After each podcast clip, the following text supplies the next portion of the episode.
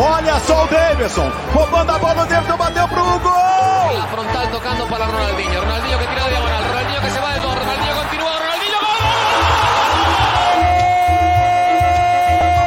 Alisson! É do Liverpool! 45 de acréscimo. Qual é, rapaziada? Muito boa noite para vocês que nos acompanham ao vivo aqui na Twitch a cada 15 dias, ou muito bom dia, boa tarde, boa noite, boa madrugada para você que nos ouve no seu agregador, né? O áudio desta live vai para o seu agregador como episódio do podcast. Chegamos com 45 de acréscimo de número 141. Mais uma quinzena, mais um episódio e nesta, nesta semana a gente vai debater um tema aí bem profundo, né? A gente pegou um gancho que foi notícia, foi destaque aí do futebol brasileiro nos últimos dias, né, nas últimas semanas, que foi a despedida do D'Alessandro do Internacional, uma festa muito bonita que a torcida do Inter fez para um jogador que tem anos e anos de tantas histórias no Inter, né, se aposentando aí do futebol. E o D'Alessandro não é um jogador brasileiro, mas a gente puxou esse gancho para falar do futebol brasileiro, né, tentar entender se ainda dá para a gente construir esses ídolos com esse tamanho nos clubes brasileiros. Né? A gente tem uma discussão muito forte hoje em dia sobre o que é ser ídolo, quem são os grandes ídolos dos clubes no Brasil, jogadores que deveriam ser mais reconhecidos ou não. É um debate forte e a gente vai falar um pouco sobre isso, né? Como se constrói esse ídolo e se ainda dá para a gente ver grandes ídolos realmente no futebol brasileiro, se realmente em outros tempos nós tínhamos mais tantos ídolos do que hoje, ou se é lorota, vamos falar sobre isso tudo.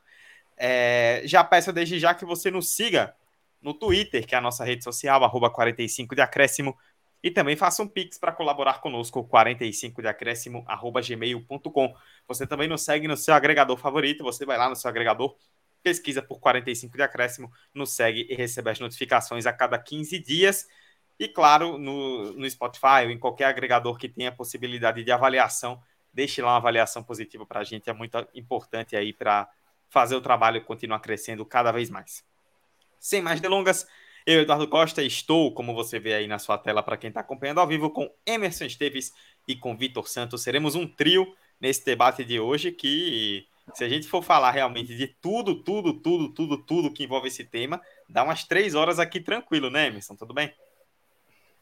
Dá um xadrez verbal, tranquilamente. A gente para para esmiuçar tudo que envolve essa questão de ídolo, de formação de ídolo, que é ou não ídolo no Brasil, na Europa, no futebol brasileiro. E salve Eduardo, Dudu, né? Até falei Eduardo, achei estranho, né? Eu li seu pois nome é, e falei né? Eduardo. Eu tô, eu tô falando com outra pessoa agora. Vitor também, já veio bem fardado, inclusive, com a camisa do, claro. do Rubro Negro Carioca. Lio Gabi. Lio Gabi. E, cara, é um dia importante, né? Grande Rio sendo campeão do Carnaval Carioca, Mancha Verde conquistando seu segundo título também. Então, um dia super importante para, enfim, para a cultura brasileira. E esse episódio, a gente conversava em off, né, Dudu, que tem algumas. O episódio a gente é tão complexo que a gente já abordou isso há um tempo atrás, que a gente nem lembrava. São tantos episódios, mas a gente já destrinchou alguns pontos importantes ali sobre o que seria um ídolo, o que não seria um ídolo. E nesse episódio a gente vai avançar ainda mais a discussão. Então, simbora, que o papo de hoje era aquele papo de bar para se exaltar, para botar o dedo no. É, não é isso, não. Enfim, a gente não vai chegar nessas vias de fato, mas fiquem cientes que isso poderia acontecer. Poderia. É isso, hein? É isso. A, a distância nos impede. o Vitor Santos, Vitor, meu querido, a gente fez um episódio falando sobre idolatria no futebol no, na edição 51, em novembro de 2019. Era outro mundo, realmente, né? 90 episódios depois, a gente volta para falar sobre esse tema com outro viés, né? Tudo bom? Tudo bom, Dudu. Dá para fazer aquelas aqueles fios que tá popular hoje no Twitter, né? Como era o preço da gasolina na época que a gente gravou o episódio 51. Mas é, vai dar uma depressão. Futebol, vai dar uma depressão muito grande. É, mas sim, é um, é um papo que se estende muito e que sempre vai ter, sempre vai ter, independente da geração, independente da época, daqui a 50 anos a gente vai repetir isso e vai analisar com o mesmo papo, com o mesmo viés, possivelmente, só que com outros nomes que vão se renovando e se adaptando. E esse é um episódio muito bom para bater de frente com o saudosista, porque tem muito esse espírito, tem muito esse espírito fantasioso do futebol, né? De prateleiras intocáveis, de ídolos intocáveis, de esferas que não podem ser furadas mais hoje em dia, alcançadas hoje por jogadores que jogam no, hoje por conta de justificativas variadas. E é, eu anotei uma coisa aqui, eu não já quero passar em branco, que é, não tem nada a ver com ídolo, mas tem a ver um pouco com Brasil, brasileiro, jogador do brasileiro. E hoje, agora há pouco, a gente teve um baita jogo entre City e Real Madrid. E não falando de ídolo, mas falando de geração, já que a gente está em ano de Copa do Mundo, para quem fala que a geração do Brasil é ruim, hoje, nesse grande jogo, teve, tiveram seis brasileiros em campo, cinco foram titulares e três fizeram gols. Isso porque o Casemiro não jogou, então seria sete jogadores em campo.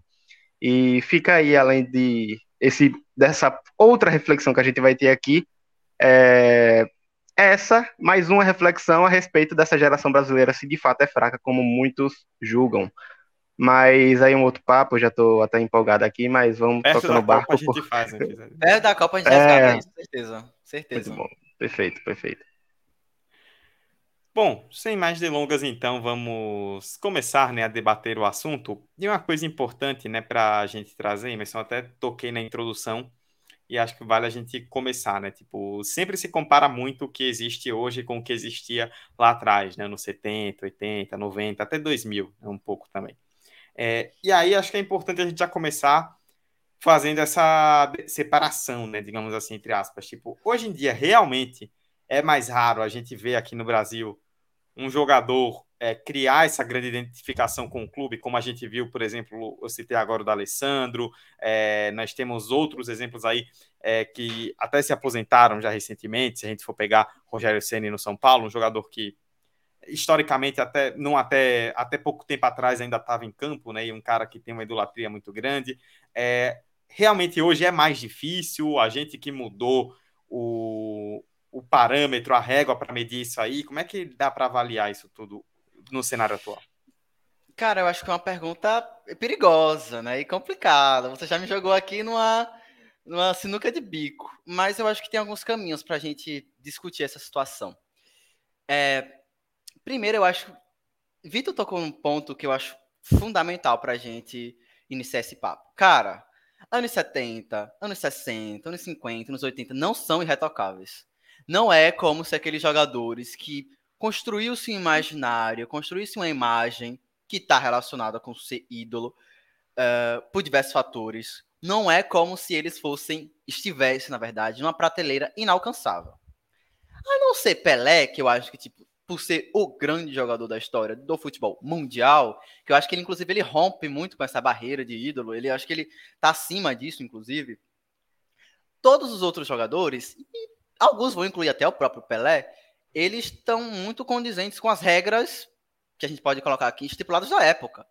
Então, eu acho que é um perigo a gente cair em anacronismos, é um perigo a gente tentar avaliar a época com o olhar de hoje, assim como é, no mínimo, uh, perigoso ou inconsistente que a gente analise o, o que a gente está acontecendo agora meramente como uma comparação do que aconteceu no passado. Eu acho que esse é um papo que a gente já avançou, inclusive aqui no 45, de que, cara, foi importante? Foi, mas a história, ela continua, a história continua sendo feita. E eu acho que tem um ponto importante nessa, nessa discussão, que inclusive eu, Vitor e, é, enfim, o grupo 45 conversava no Telegram, é que o olhar histórico, né, ele é contaminado às vezes. Quando você vivencia os momentos históricos, isso contamina muito a sua avaliação para jogador, para possíveis ídolos, para se fulano é, correspondeu ou não às expectativas. Então, se tu pega manchetes da época, lá dos anos 80, anos 90, tem vários jogadores que atualmente são vistos como semideuses ou até deuses, sendo questionados dentro de campo, sendo é, não duvidados da sua potência técnica, não isso, mas sofrendo uma uh, não rejeição também, mas entende que estão num local de humanidade, sabe, de ser questionado. Então esses caras que já foram idolatrados décadas e décadas são postos em locais que, enfim. E eu acho que isso prejudica muito como a gente avalia o presente, sabe? Eu acho que isso prejudica muito em como potenciais ídolos são muitas vezes colocados de escanteio porque tá, mas ele não conquistou aquela taça com aqueles jogadores naquele estádio com 150 mil pessoas. Mas ninguém vai conquistar isso hoje. Acho que esse é o ponto, sabe? Ninguém vai fazer isso hoje. Então, é, a gente já avançou, inclusive num episódio que a gente comenta lá no episódio 51, a gente meio que já toca nessa situação. Pô, é no mínimo injusto tu queira que os ídolos de hoje sejam iguais aos ídolos do passado. O mundo mudou. A sociedade mudou, os times mudaram, o futebol mudou. A forma como a gente enxerga futebol mudou. Então não tem como a gente ficar preso a essas amarras do passado. O próprio... E aí eu acho. Fala aí, Vitor. O próprio Pelé sofreu uma certa pressão nas vésperas da Copa de 70. É, quando, não é, quando não era convocado pelo Saldanha e os outros técnicos que passou. E também era julgado quando era convocado porque não vivia sua melhor fase, seu auge. O Júnior do Flamengo, que hoje é. Os flamenguistas colocam uma segunda prateleira ali, apenas atrás de Zico. Na época tinha faixa de descendo o cacete dele no Maracanã na década de 80. E hoje ele é o que é, o ídolo que é. Então são. Todo mundo vai sofrer, todo mundo vai passar. Eu acho que é, é justamente isso que você estava falando, que se cria, depois de aposentadoria do jogador, vai se criando uma, uma capa por fora desse atleta que vai se enrijecendo, enrijecendo, até o ponto dele ficar num palanque fixo ali, quase imbatível.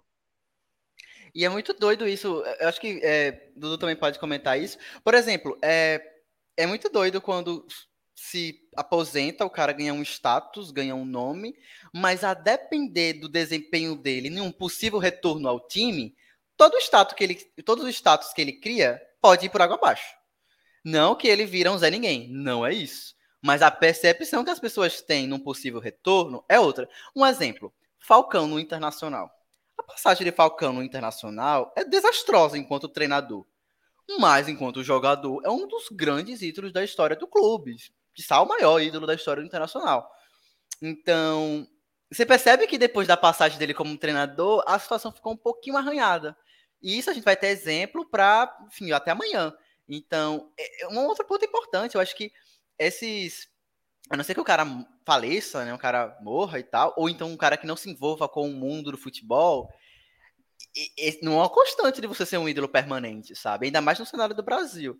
Então, respondendo a pergunta do início, sim, eu acho que existe uma, uma dificuldade de se perceber os ídolos de agora, do presente. Não que eles não existam. Não, muito pelo contrário. Eu acho que existem vários potenciais ídolos e vários caras que já podem ser considerados ídolos jogando nos times brasileiros. Uh, mas a gente viveu um momento histórico no presente e um outro papel importante que a gente tem enquanto, enquanto na verdade, desculpa, é um agente de pensar é, essa, essa imagem, né? Essa construção de imagens que o jornalismo tem, a mídia tem, a comunicação tem, a gente também tem que se incluir nesse papel, nesse bolo.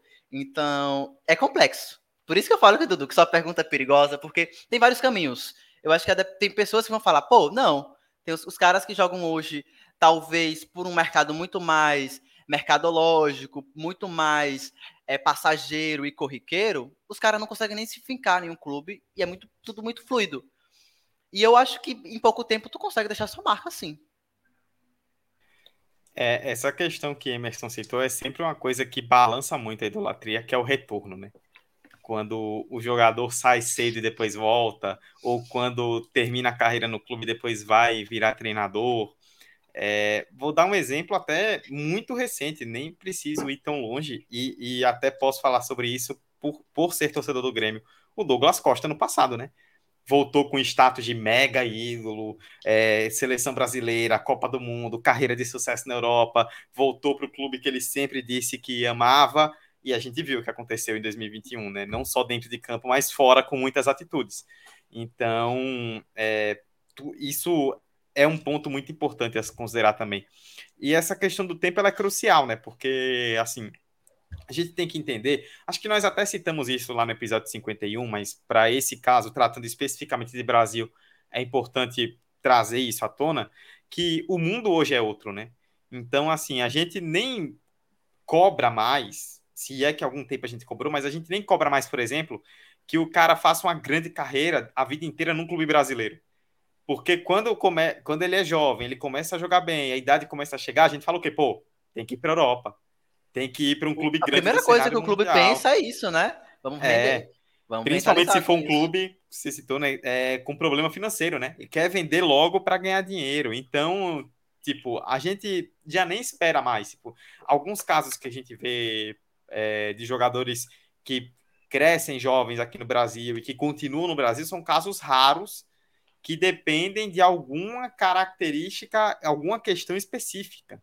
Tipo, é, é muito, muito, muito raro. Se a gente for puxar de cabeça agora, tipo, quem? E em algum, momento, em algum momento, todos eles se arriscam, cara. Não é nem que eles. É, esse é um tópico que a gente vai conversar, né? A Europa deixou de ser esse, é, esse tesouro no fim do túnel. Porque o mercado sul-americano também é um mercado interessante. O Brasil se tornou uma potência interessante. Óbvio, comparado à Europa, mercadologicamente, mediaticamente, está em outro nível. Tá. Mas isso não quer dizer que é um nível inferior necessariamente. Eu acho que dá para se construir essa idolatria dentro do Brasil. E é muito interessante isso, Dudu, que eu tava pensando enquanto você falava, por exemplo, em Danilo do Palmeiras. Porque eu sou um dos caras que eu falo, pô, o cara tá preparado para ir pra Europa, joga em qualquer time do mundo. E aí eu crio essa mesma autoavaliação. Tá, mas por que ele não tá preparado para continuar no Brasil? Porque ele não tá preparado para continuar e seguir a carreira no Palmeiras. Eu acho que é muito interessante da gente se autoanalisar e perceber, tá, a gente internalizou que, tá, o cara tá pronto, acho que o destino dele, inevitavelmente, é futebol europeu. E é... é um time que nem precisa vender, né? Não precisa. Não, não tem um fator financeiro preciso. Não precisa. Sabe? Não precisa. Eu acho é. complexo. Eu acho que envolve várias questões. Envolve, por exemplo, se para esse jogador é o que ele quer. Sabe? Tipo, talvez tenha alguma ambição pessoal, quero disputar uma competição específica, quero enfim, transitar, enfrentar os grandes jogadores do mundo e tudo mais. São várias variáveis. E quem, tá, quem a gente para condenar? É aquela história, Vitor, que a gente conversava que, para abordagem desse episódio, não existe uma ruim, uma incorreta. Todas são válidas. Sim. É, e essa questão, o Emerson até lembrou a gente no grupo, né, mais cedo, quando estávamos debatendo a pauta, de a gente não, o jogador, ele talvez hoje não vê mais a Europa como centro, e não só, tipo, no caso de ficar no Brasil, mas de outros centros pelo mundo também. A gente viu, por exemplo, nos últimos anos, a China ganhar um peso muito grande em relação ao futebol brasileiro. O Oriente Médio, já na última década, também várias ligas ali de Arábia Saudita. Antes da China, Japão, inclusive, Dudu. Lembra quando Sim. teve uma, uma demandada de brasileiro para o Japão, nananã. Sim, o, o Zico nos anos 80, né, saiu do Flamengo, foi para o Japão e abriu muitas portas para brasileiros no futebol japonês. Hoje até mesmo em menor escala, mas até a MLS nos Estados Unidos também tem atraído alguns jogadores daqui. Está crescendo. É, e, tá, e, a, e a MLS está agindo de uma forma para tentar fazer a liga crescer, né? Isso tem até é, sido positivo, de em vez de apostar naqueles medalhões, né? tipo na Europa e buscar um Ibrahimovic, um Pirlo, um Iniesta, eles vão nos jogadores mais jovens, né? Tipo 2020, por exemplo, ano que o São Paulo brigou fortemente pelo título, o Brenner era um atacante jovem do São Paulo, foi um grande destaque, foi vendido para MLS. Tipo, né, nem é, foi vendido e não para a Europa, né, mas sim para MLS. É, passando por essa questão também de outros mercados, é, a, o próprio, inclusive, já deu entrevista falando sobre isso, o Thiago Neves, quando ele teve aquele ano de 2008, que ele jogou muito na Libertadores, fez três gols na final, o Fluminense por pouco não foi campeão contra a LDU, ele tinha 23 anos. E ele mesmo comentou que, tipo, na época, era a chance dele de pegar um clube maior, crescer na carreira e pensar em seleção brasileira, jogar Copa do Mundo, gr grandes feitos, né, maiores a nível técnico. Mas ele optou por ir jogar no mundo árabe. E foi ganhar o dinheiro dele. E ele diz, tipo, ah, eu me privei de possibilidades técnicas maiores de um clube europeu, de uma seleção, mas não me arrependo porque fez o dinheiro, né? E esse dinheiro tem atraído jogadores também para esses centros, que às vezes a gente vê uma transferência e se pergunta, pô, mas com essa idade, com tanto talento, o cara foi para a China. E tem um ponto nessa conversa que eu tenho certeza que Vitor concorda, é no olhar fantasioso para o passado, enxergar, não, mas aqueles caras só honravam a camisa. Eles tinham raça. eles não se importavam com o dinheiro. A gente olha para os anos 90, os anos 90, grandes ídolos ali, vou falar Edmundo, por exemplo. Que cara, que amor de camisa, sabe? A gente para pensar se não tem interesses ali, sempre existiram interesses mercadológicos. Eu acho que agora tem um lance de está muito mais evidente que tipo, eu vou pro Catar, a gente sabe que você está atrás de grana. Tudo uhum. bem. Tranquilo.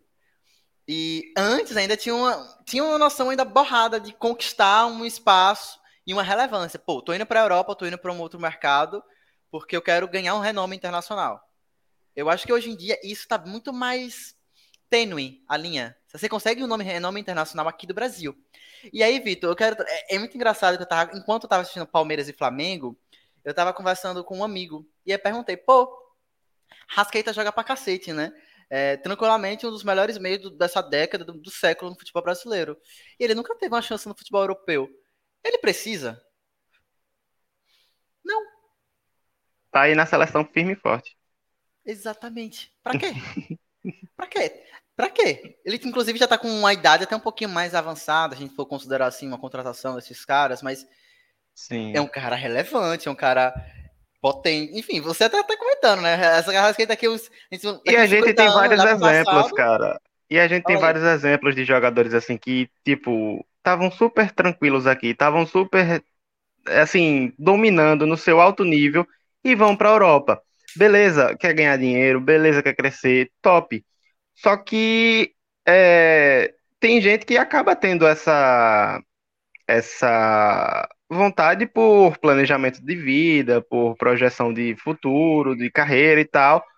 Mas é, isso não deve ser julgado. Mas assim, é, pensando em é, auge do seu futebol, eu acho que poucos precisam, poucos precisam de fato, até porque é, o Guilherme Arana bateu na trave, foi no Sevilha, voltou. Hoje voltou a tá, hoje é cotado aí para a Copa do Mundo. É, o Ganso é um caso à parte, mas enfim, vários outros jogadores que foram, bateram na trave e voltaram. Então, é... e assim, tem, isso não é recente, isso já aconteceu há muito tempo. Muitos jogadores que foram para a Europa, bateram na trave e voltaram dos anos 2000, teve vários e vários e vários. E assim, é... fizeram sua carreira no Brasil e são vistos como grandes jogadores. E eu não duvido que esse jogador, eu tenho certeza absoluta, aliás, que esses jogadores daqui a 30 anos vão ser lembrados como ídolos intocáveis. Muitos deles vão ser lembrados como ídolos intocáveis, inalcançáveis e barará, bererê, biriri, bororó. Porque é um, é um movimento comum do próprio ser humano, né? É um movimento né? que é um ciclo muito, muito tradicional que, que, que, que, se acontece mesmo e que acontece por N razões. É...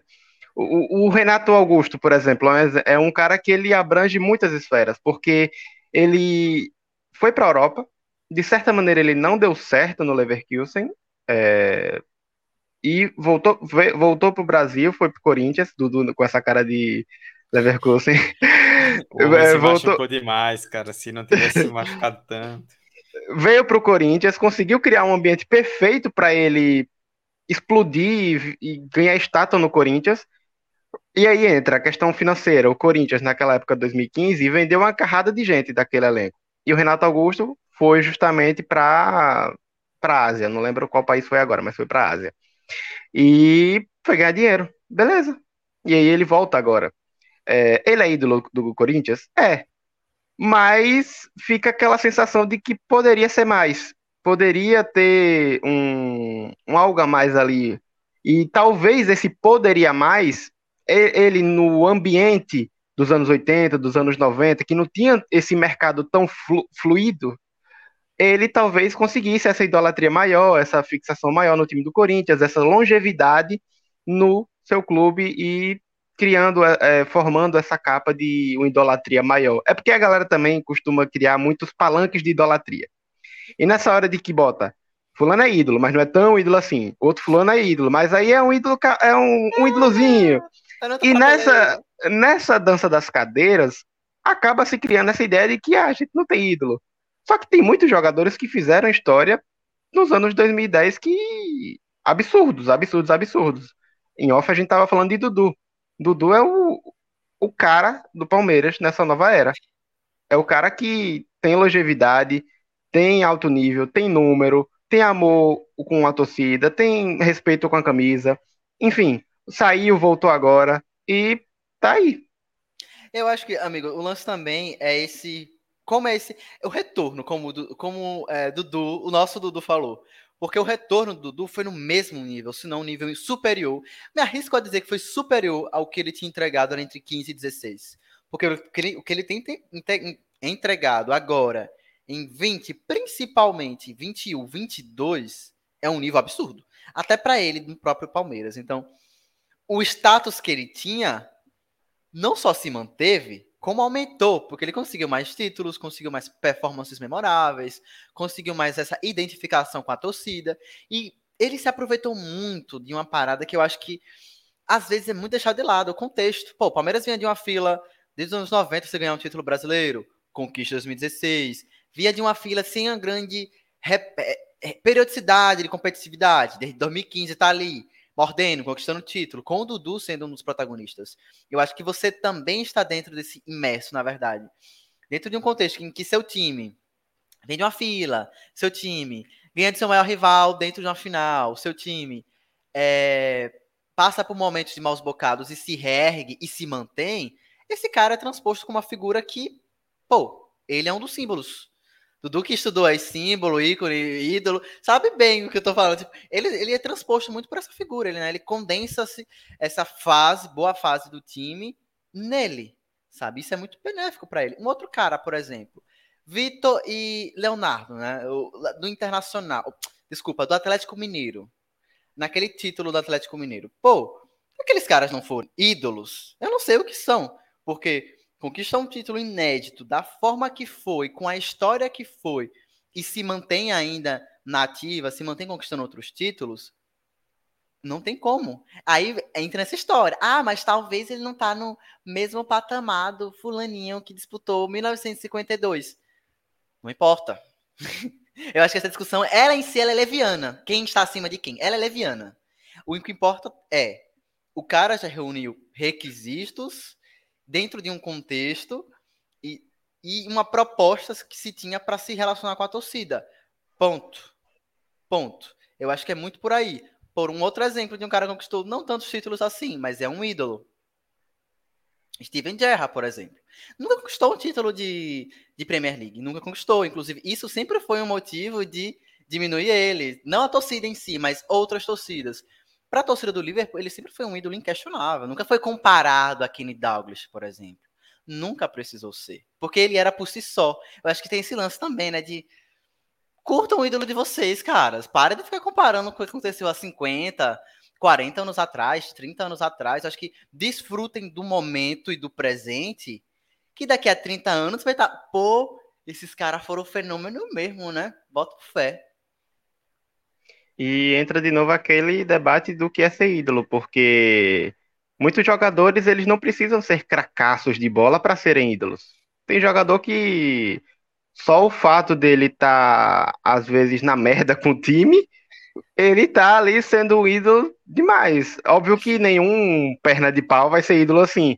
Mas assim, o que eu digo é que você não precisa ser um, um bola de ouro, você não precisa ser um cara que vai ser artilheiro todo ano, um cara que vai enfim, tá sempre no auge para ser esse ídolo de fato de um time de futebol. O próprio Flamengo, é, eu cresci criando ídolos que o cara, enfim, Obina para mim é ídolo. É, Ibson, Ibson, calma aí. Mas, mas tem. Souza Caveirão, pô. Souza Caveirão. E, então, pronto, um cara, velho, que tem muito. que tinha todo o potencial do mundo para para ser esse com, muitos parênteses assim, Steve Gerrard do, do Flamengo é o Leonardo Moura. Só que ele acabou se saindo por um caminho muito obscuro e, e cuidadoso. Assim, eu, particularmente, tenho um amor profundo por Leonardo Moura, porque há muitos anos era o craque do time, o lateral direito. Mas, e ele tem longevidade, ele teve carinho com a, com a camisa, ele enfrentou épocas terríveis, elencos terríveis, e aí por conta desse sair do futebol também, que acaba meio que manchando a camisa, porque é, torcedor brasileiro, eu, eu, falo brincando, acho que eu falei em, no grupo também, que é egoísta. Quando o torcedor brasileiro vê que o seu ídolo está sendo ídolo de outro time, se cria uma rixa ou com outro time ou com o próprio ídolo. E aí ele acaba, enfim. É engraçado que isso nos anos 90 era super comum. Sim. É. O que a gente o mercado dos, cara... dos anos 90 era muito mais movimentado internamente, né? Então era bem comum você ver esses caras brilhando em rivais até mesmo. O, o, tipo, é... Ronaldo, é, Rivaldo, é, Edmundo, Romário. Romário, é. Romário, sabe? Inclusive, Romário tipo, tem essa história de nunca ter conseguido esse êxito na Europa. Um ano depois voltou. Inclusive, ele sai do Vasco, Barcelona. vai para ah. vai para Europa. Ele, ele retorna, vai pro, é. é no Flamengo. Ele foi, foi, ele foi do Vasco pro PSV, aí ele brilhou no PSV, foi pro Barcelona, brilhou no Barcelona, foi a bola de ouro da em 94 pela Copa, né? Que ele decidiu a Copa, e aí, no auge dele no Barcelona, ele saiu, tipo, ah, cansei, vou pro Rio de Janeiro, e foi jogar no Flamengo. E vou pro Flamengo. Sabe? E depois então... voltou pro Vasco. E depois voltou pro Vasco. E depois jogou e no Fluminense. Jogar... Depois... Jogou no Fluminense e voltou pro Vasco. e voltou pro Vasco. Então, tipo, cadê o saudosismo de vocês também? Aí, ok que esses caras são bem mais novos, né? Se a gente for comparar com esses caras que buscam nos 70, nos 60, enfim. É, é, tem uma coisa que é muito importante, o Vitor Ruiz fala muito bem sobre isso, que nem sempre é só título, né? Acho que todo torcedor tem aquele ídolo de um período vacas magras, né? Aquele momento meio ruim e tal. E isso, é, até quando eu estudei, Emerson citou, quando eu estudei essa questão de relação, né? De ídolo, mito, herói, como é que isso acontece, essa coisa do, da, entre aspas, né? Superação de dificuldades é muito forte. Quando, tipo, o cara, ele. Tipo, ah, momento ruim, o time não tem jogadores bons, ele tá no momento da carreira onde ele pode se valorizar, indo para outro lugar, ganhar títulos, mas ele preferiu ficar. Tipo, isso pesa muito para a torcida. Muito, Marcos muito, não muito. indo pro Arsenal. Marcos não indo pro Arsenal com o Palmeiras na Série B. E foi o Arsenal que na temporada seguinte foi campeão invicto. Então era o Arsenal. E ele deixou de ir pro Arsenal para jogar a Série B com o Palmeiras. Isso aumenta a idolatria de um jeito gigantesco. Se você pensar até no Palmeiras, vocês estavam discutindo mais cedo no grupo, Valdívia, né? Que é um cara que tem poucos títulos em campo, mas que a torcida do Palmeiras venera o cara. É uma coisa impressionante, É muito né? doido isso. É muito doido. Você não se nem se atreva a falar mal de Valdívia para um Valdivete e tal, porque os caras vão te comer vivo, entendeu? Eu já de pirraça assim, fiquei, falei brincando, o cara. Sabe? Então eu falei, calma. Não sei por que é não fizeram cara. estátua ainda.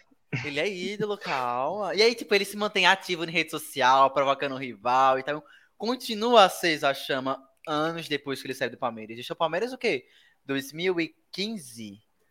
É, acho que foi por aí mesmo. 2015? Então, já foram bons 7, 8 anos. Então, o cara já tem uma passagem já que tem muito tempo, uma passagem até relativamente curta, assim, se a gente parar para pensar, com poucos títulos, títulos, dois títulos relevantes e tal. Mas foram títulos que marcaram muito, pô. Aquela Série B e aquela Copa do Brasil. Série B, desculpa, não. A Campeonato Paulista 2008 e a Copa do Brasil de 12. Com gol de Betinho. Enfim. Eu acho que é isso. Nem sempre o título ele é importante, mas alguns pontuais eu acho que também criam essa, essa estética, sabe? Essa, essa imag esse imaginário.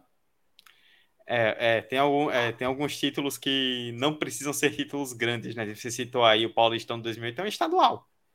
Mas é aquele estadual que o torcedor guarda por Mas motivos, aí né? lembrem, nos anos é. 90, nos anos 80, 70, estadual era pique das galáxias, entendeu? Tu ganhou estadual, é, aquela conversa que a gente teve no outro episódio aí, que eu nem lembro mais, de que o estadual era super valorizado, então tinha esse peso também. Acho que esse título ele vai bem de nada contra, sabe? De estadual não ser valorizado. Aquele foi. É. Aquele foi. Até pouco tempo mesmo. Sim. Até pouco tempo mesmo. Eu lembro que eu era guri, peguei amor pelo Flamengo com o tricampeonato carioca de 6, 7 e 8. Que Obina tava voando. Foram os três é, contra o Botafogo, né? Os três, os três contra o Botafogo. O Chororô, a época. Enfim, foi uma, um, um áudio de saudades do Campeonato Carioca, quando era Campeonato Carioca. E, enfim, se criou muitos ídolos daquele time. Um período tão curto, um período tão rápido e sem tantas é, Libertadores, Campeonato Brasileiro. O Campeonato Brasileiro veio até depois com outros jogadores e tudo mais. E tem Petkovic, que é outro cara também que é, é, um ídolo muito curioso, porque ele roda vários times ali do, do Rio de Janeiro. É, ele cria esse carinho com o Flamengo e com o Flamengo que dois Flamengos na verdade, né, do início dos anos 2000 e de 2009, 2010, quando é, o Flamengo não tinha esse grande elenco. O Flamengo foi campeão no, contra o Vasco naquele gol de falta do Pet, na virada no último minuto, o Vasco tinha vantagem, tinha um time melhor, e depois ele é campeão em 2009 pelo Brasileiro com aquela arrancada histórica do Flamengo. E, de novo, as vacas magras e o cara que se destaca, né? É, tinha o Adriano também, enfim.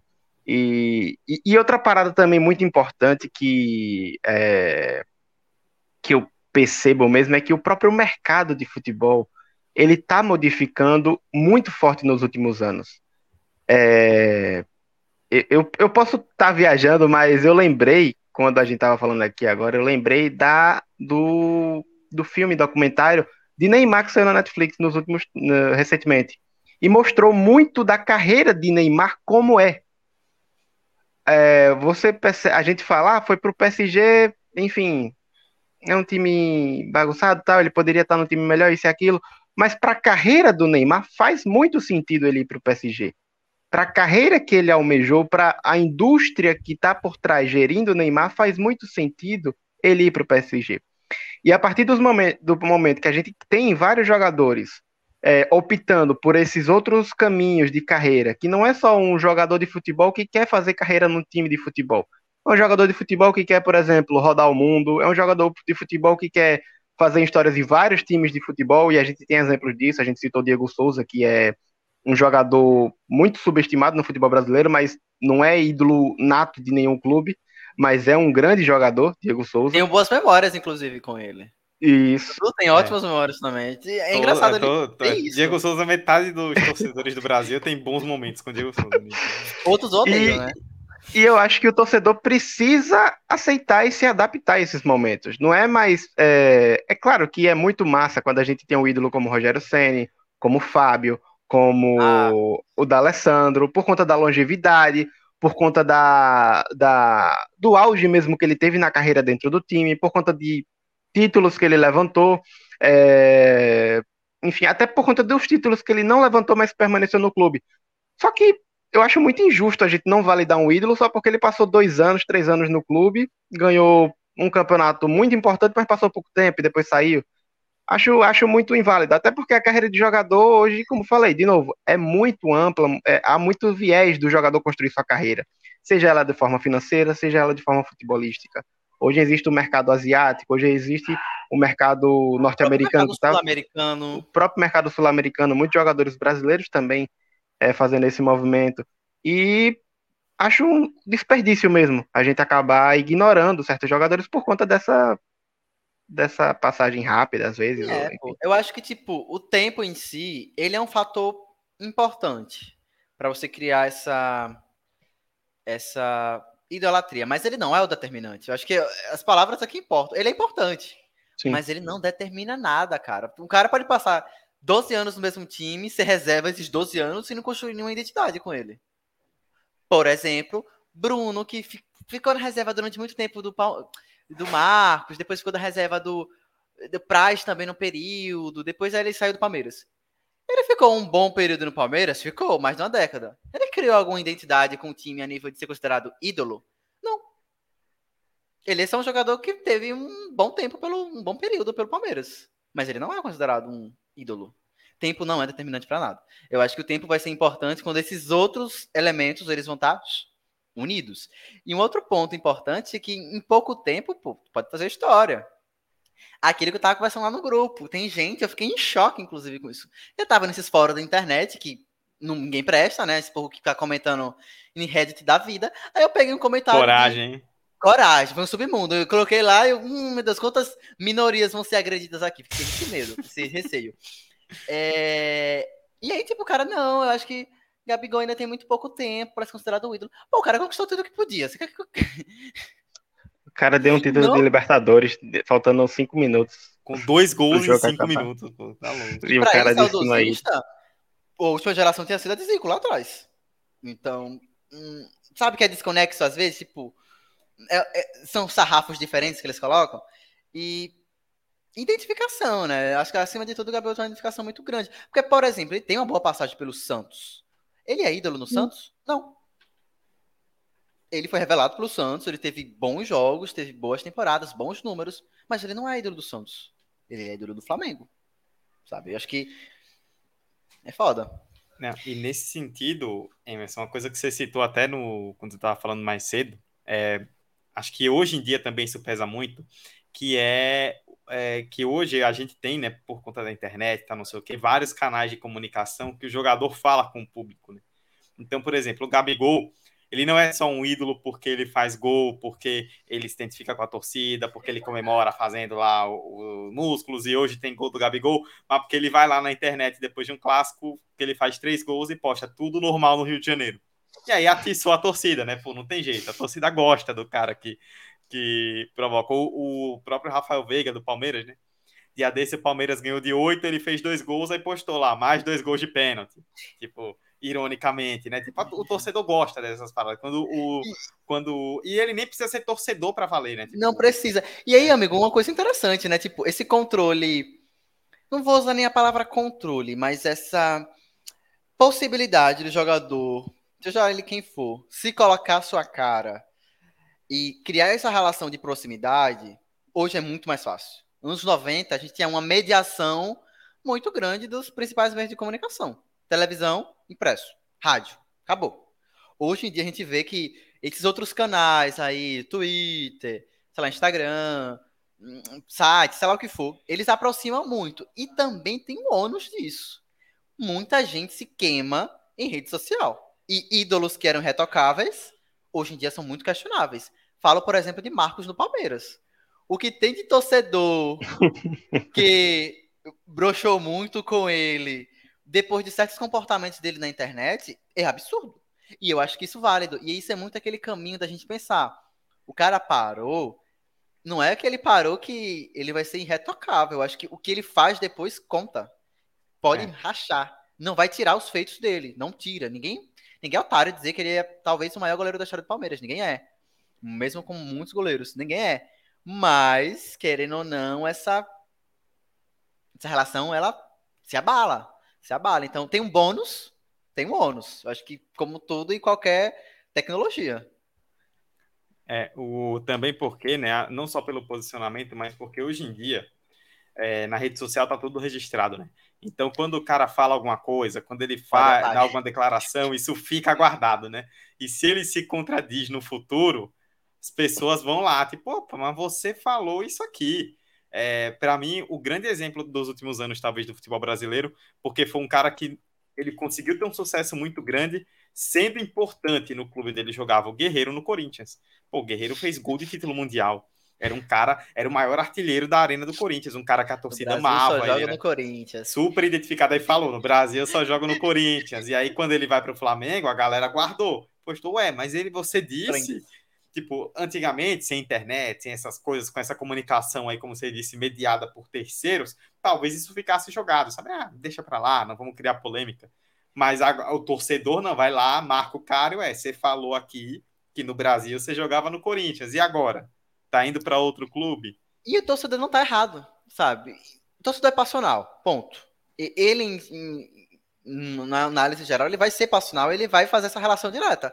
Pô, tu fala isso, que tu gosta do meu time.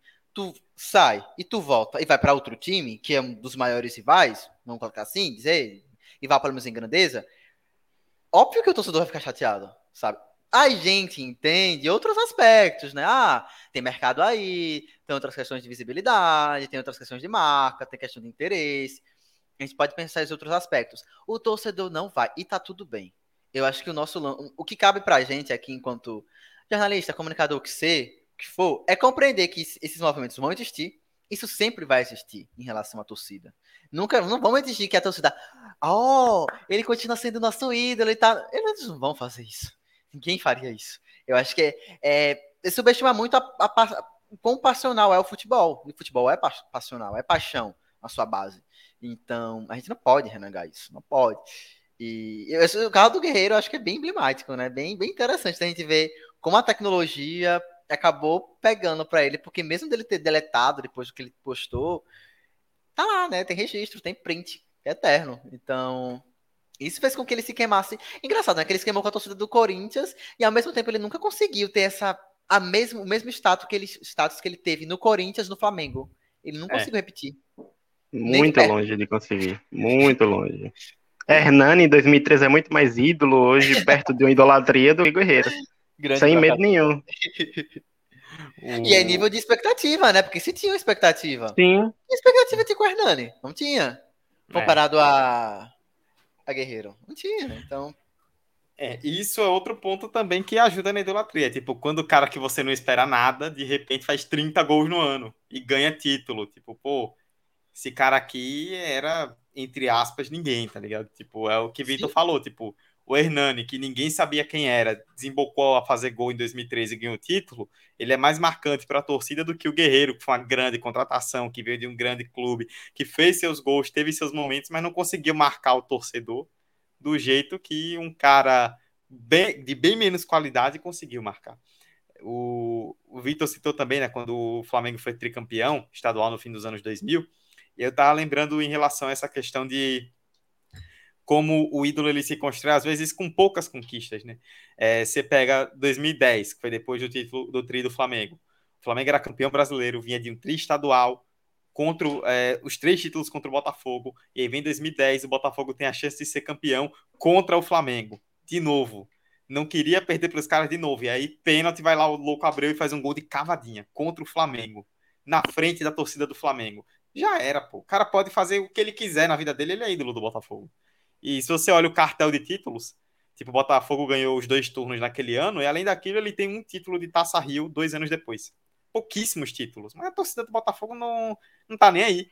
Tipo, o simbolismo daquilo, daquele momento, de fazer um gol de cavadinha na frente da torcida do Flamengo, contra o Flamengo, campeão brasileiro, e que era tricampeão estadual contra o Botafogo nos três anos, só aquilo ali já é. Tipo, já estourou, sabe? Já transcendeu a parada.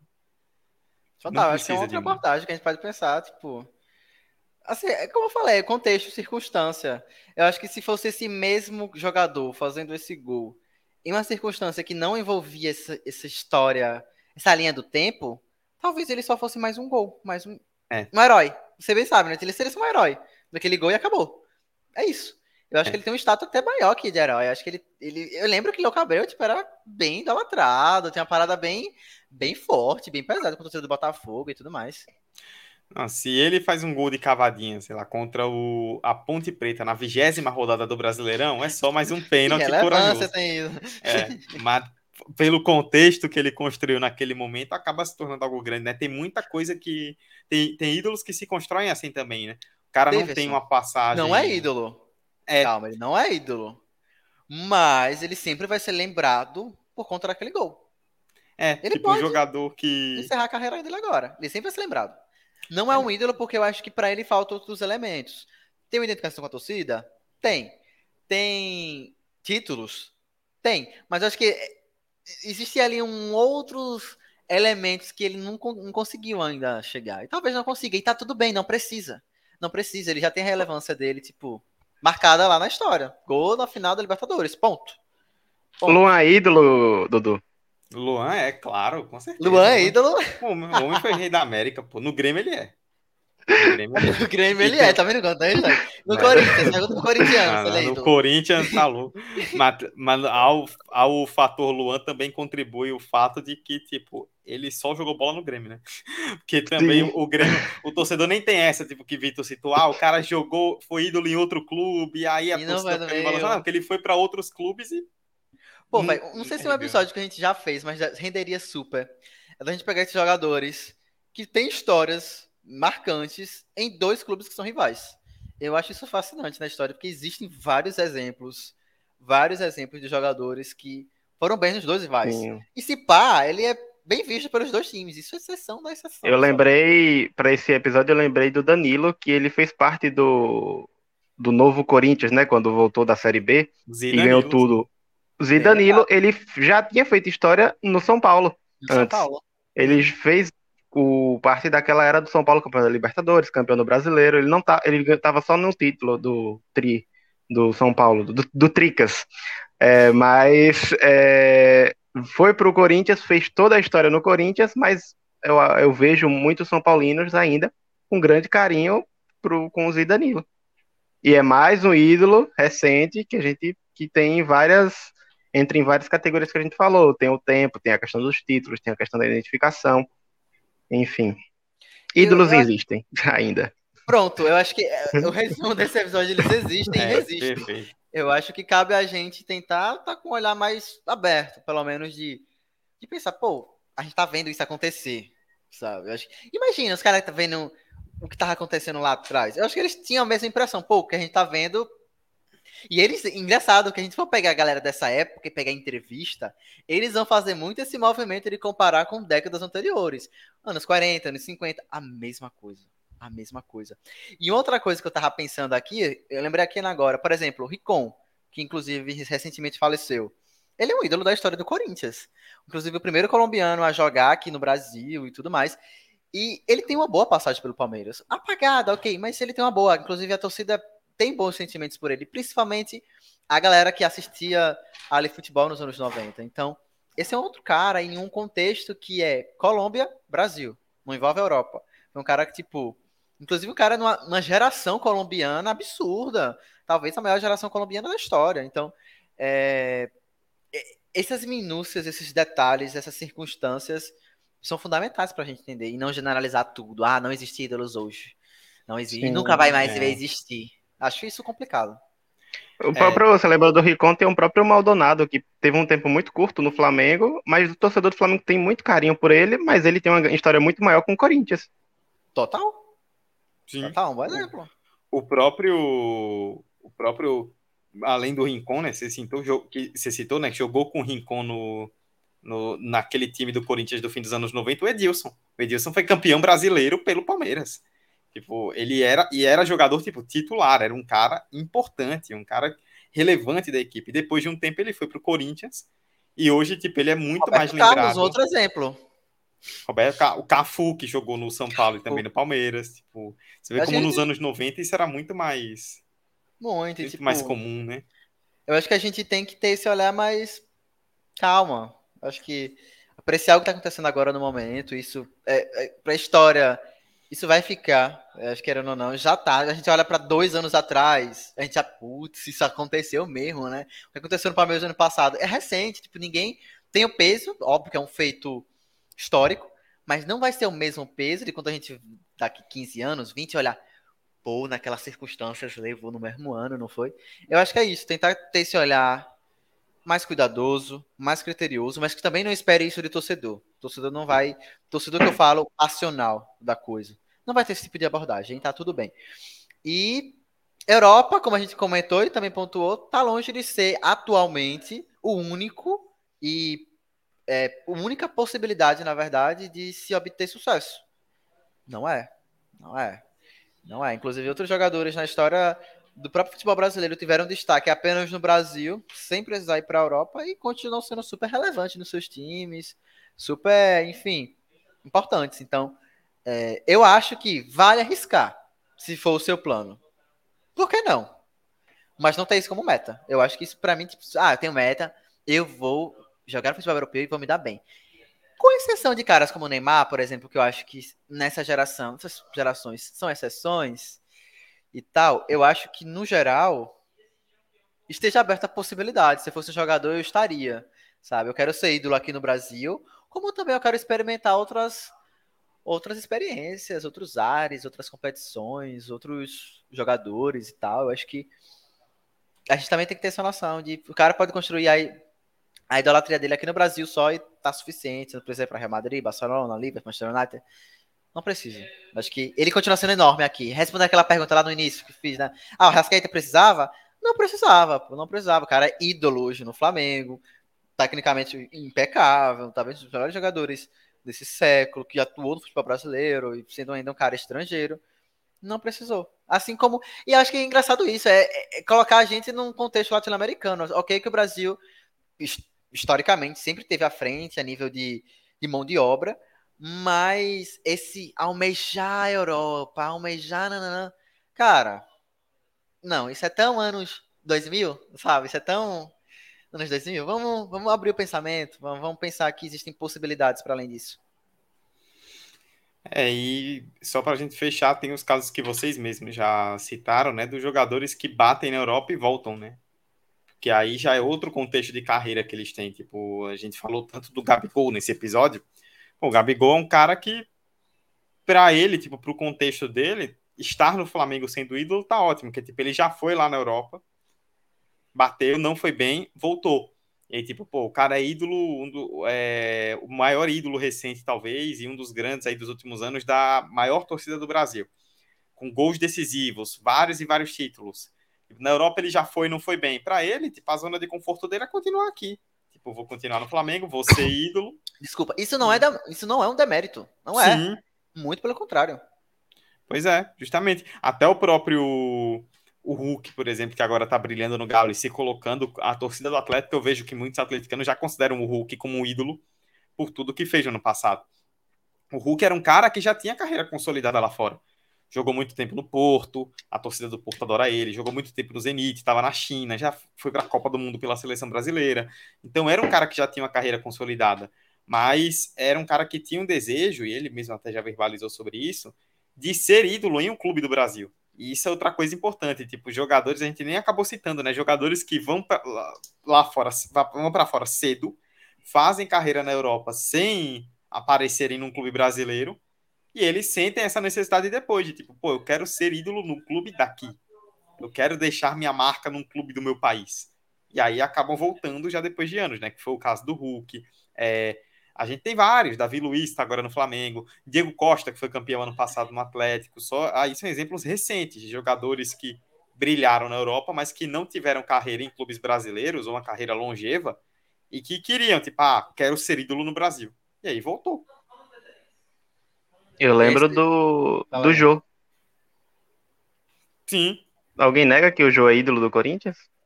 Mas é. ele deu certo na Europa, pelos clubes que passou? É, o, e depois, e ele, e ele no meio tempo, né, que ele foi revelado no Corinthians, tá, era jo, um jovem promissor, foi para a Europa, né, no, jogou no Síria e tudo mais, e nesse meio tempo, até ele voltar para o Corinthians e ser campeão brasileiro, ele brilhou no Atlético, né, foi campeão Sim. da Libertadores, artilheiro da Libertadores, mas Ronaldo assim... Gaúcho, nananã. Sim, e ainda assim voltou pro. O próprio Ronaldinho Gaúcho. Tipo, não, não, no caso, é óbvio, foi muito sucesso na Europa e tal. Mas com o Grêmio, por exemplo, que ele foi revelado pelo Grêmio, ele não tem, não sei se ele tem esse status de ídolo. Não. não tem, e, aí, né? e aí é outra coisa, você falou do pós. Aquela ida dele pro Flamengo até hoje ficou mal. Até hoje estou tirando as caixas de som do, do Olímpico. Demolindo o Olímpico, mas não. A tal da caixa de som até hoje Doeu bastante, viu? O torcedor do Grêmio não, não, não, não quer muito carinho com o Ronaldinho, não. Mas, no, mas tem isso, né? Tipo, esses jogadores, quando eles vão para fora, né? Às vezes. E é muito comum, né? Que tipo, às vezes aparece e é normal. Tipo, o cara tá brilhando na, em Portugal. Nunca jogou no Brasil. Aí aparece na seleção. Aí vem um questionamento natural. Pô, quem é esse cara que eu nunca vi na vida? Tipo, nunca vi esse cara jogar, ele tá na seleção. Aí vem aquela coisa do esquema empresário. É, é o Eu lembro do, tá do quando ele surge lá no, no Hoffenheim, Né? e tal, e, e, chega no Liverpool depois, tá aqui esse cara, não, não, não, não. Olha, que não chegou no Liverpool já tinha já um, um, nome, né? Principalmente quando ele migrou. Mas quem é? Esse é um outro episódio que a gente pode fazer, tipo, jogadores que não fazem nenhuma carreira no Brasil e quando despontam já tá lá na Europa. O, o Hulk no auge, indo pra Copa em 2014, sendo contestado, e hoje, em fim de carreira, mas jogando muito, sendo cotado como titular da seleção brasileira. Só porque é. o, o, brasileiro tá vendo ele.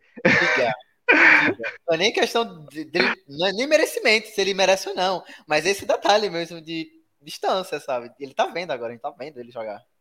É, e isso influencia, né? Você ter o lobby de uma grande torcida por trás, porque quando você você joga num clube grande aqui do Brasil e vai para a Europa, quando você tá lá, tipo, a torcida tá te acompanhando, cara. E aí, tipo, pô, a, a, torcida faz lobby por você, a torcida faz pressão, tipo, é, e, e, isso influencia muito também. E aí a gente cita também o caso do Hulk e de outros que quiseram voltar por conta disso, né? Que, tipo, é o brasileiro que é reconhecido em Portugal, é reconhecido na Rússia, jogou bem na China, mas que não tinha uma ligação com o clube do Brasil.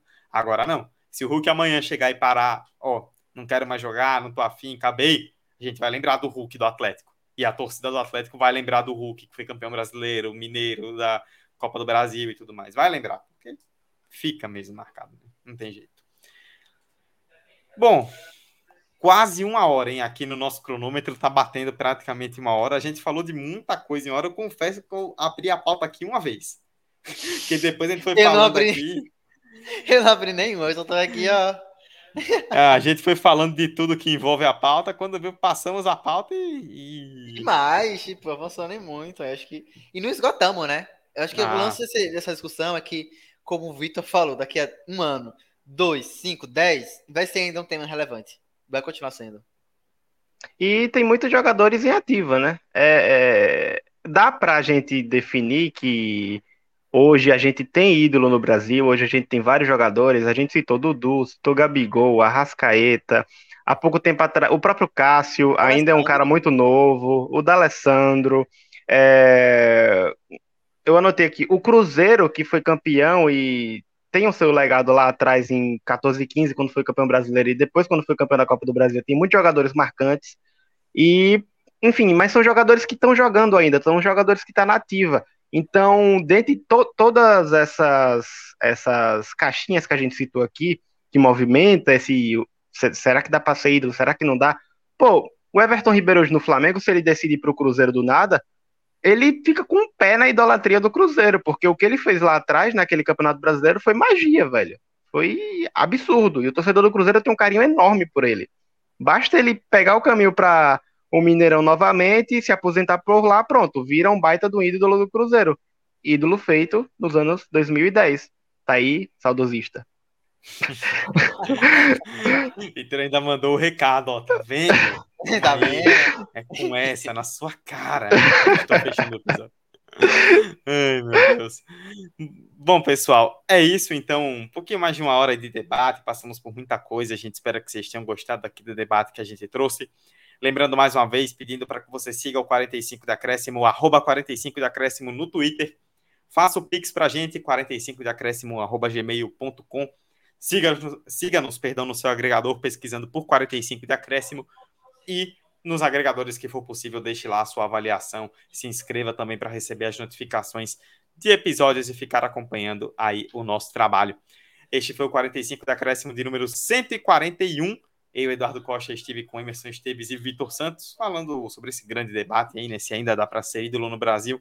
Muitas esferas, muitas coisas que a gente ainda poderia ter citado e o tempo não deixou sem dúvida alguma, um debate que se estende, como o Emerson bem disse, continua sendo eterno, né? Enquanto existir o futebol, enquanto existirem as torcidas, os grandes clubes, o debate vai continuar acontecendo. Emerson Esteves, forte abraço, grande debate. Tenho certeza que quem assistiu ou quem está ouvindo o episódio gostou bastante. Viu? Modéstia à parte, debate do nível desses ídolos recentes que a gente estamos citando aqui. Então, é, pô, se os caras pedirem aí, se vocês pedirem, vocês estão ouvindo, a gente faz mais episódios sobre esse tema, porque é, é, é, é fascinante como sempre surgem novas abordagens e novas perspectivas e, e diferentes lentes para a gente observar esse fenômeno. Então, a gente não esgota o tema, mas a gente coloca lá em mais uma pedrinha na, na discussão que, enfim, já se estende. E sempre quando alguém vai parar agora como o da Alessandro, que é um ídolo da história do Internacional, vão surgir essas discussões de que se fulano é ídolo, não é? Já falou aqui, nossa opinião está gravada nesse, nesse episódio. E é isso no mais. Forte abraço, Dudu, Vitor. Retomamos na segunda que vem com alguma live. E daqui a 15, daqui a 15 dias com mais um episódio. Um cheiro.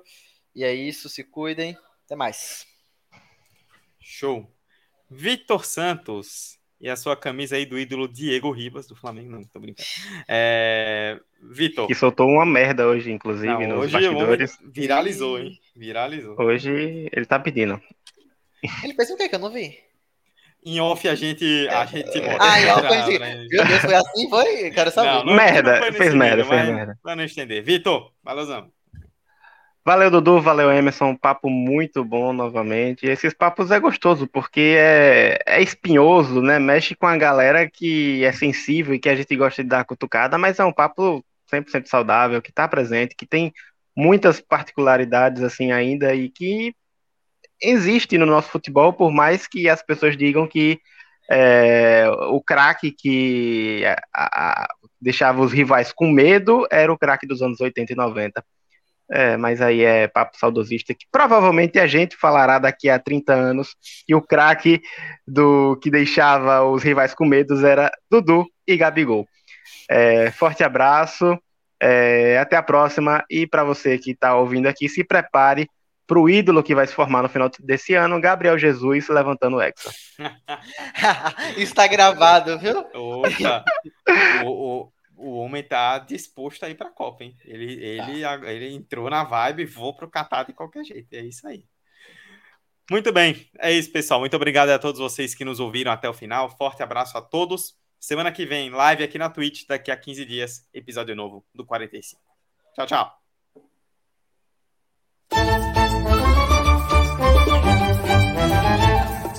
Vacilou! Douglas vacilou, pintou! Olha só o Davidson, roubando a bola dentro, bateu pro gol! La frontal tocando para Ronaldinho. Ronaldinho que tira de diagonal. Ronaldinho que se va de dos. Ronaldinho continúa. Ronaldinho